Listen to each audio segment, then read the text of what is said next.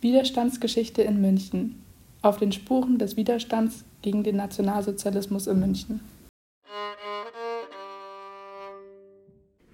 Widerstand ist die Verweigerung gegen die Obrigkeit oder die Regierung eines Landes sowie die Gegenwirkung durch oppositionelle Arbeit.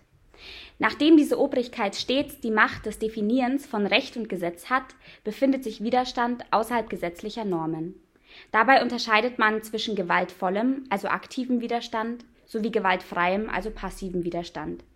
Hauptziele sind dabei im Regelfall die Wiederherstellung der alten Ordnung mit ihrem Rechts- und Gesellschaftssystem oder aber die Absetzung einer Obrigkeit oder eines Gewaltherrschers bzw. der gesamten Gewaltherrschaft. Einer der prominentesten Widerstandskämpfer der NS-Zeit in München war Georg Elser. Georg Elser wurde 1903 geboren. Später machte er eine Ausbildung zum Schreiner und war auch sehr gut darin. Zu seiner politischen Überzeugung kann man sagen, dass er in der KPD war. Allerdings war er nicht so aktiv, äh, jedoch war er Mitglied, da er selber Arbeiter war. Er hatte von Anfang an etwas gegen das NS-Regime, da seine Überzeugungen nicht mit der NS-Ideologie übereinstimmten. Er machte auch den Hitlergruß nicht. Zudem fand er es nicht so gut, dass das NS-Regime die Arbeiter nicht so unterstützt, wie er es sich gerne gewünscht hätte. Im Herbst 1938 fasste er dann den Entschluss zur Beseitigung des Führers, um einen Krieg zu verhindern. In diesem Zusammenhang fiel auch ein sehr bekanntes Zitat. Ich habe den Krieg verhindern wollen. Ab diesem Zeitpunkt plante er das Attentat intensiv und baute auch lange Zeit alles so, dass es perfekt passt. Er baute einen Sprengkörper in den Bürgerbräukeller ein. Das Attentat selber fand dann am 8. November 1939 statt da Hitler dort eine Rede hielt. Jedoch hat Hitler den Bürgerbräu-Keller früher verlassen, da es ein Unwetter gab. Deshalb explodierte der Sprengkörper erst nach seiner Abfahrt. Trotzdem gab es sieben Tote und 60 Verletzte. Nach dem Attentat wollte Georg Elser in die Schweiz fliehen, jedoch wurde er gefasst. Er legte dann ein umfassendes Geständnis ab und nimmt die Alleintäterschaft auf sich. 1940 wird er dann als Sonderhäftling in das KZ geliefert und musste dort für die Nazis arbeiten, was äh, sehr paradox ist.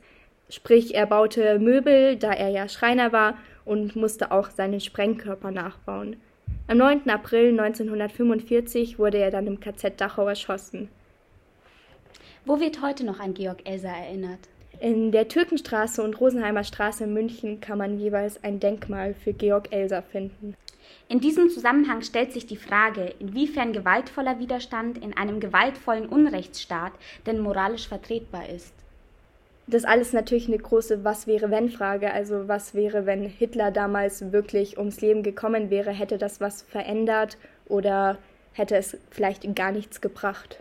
Also ich finde, es ist nicht vertretbar, da Gewalt anzuwenden, denn wie kann man eine Veränderung bewirken, die auf so einem Mord aufbaut? Also wenn man wie kann man etwas ändern, wenn man genauso wie zuvor handelt. Also das ist irgendwie so paradox, dass es meiner Meinung nach nicht okay ist, in dem Fall Gewalt anzuwenden. Aber in solch extremen Fällen gibt es vielleicht keinen anderen Weg, um eine Veränderung einzuläuten. Ja, aber vielleicht hätten ja auch die Menschen gar nicht aufgehört, weil es gibt ja auch noch andere Menschen, die neben Hitler sehr mächtig waren und selbst wenn man Hitler beseitigt hätte, hätten andere vielleicht dieses NS-Regime weitergeführt.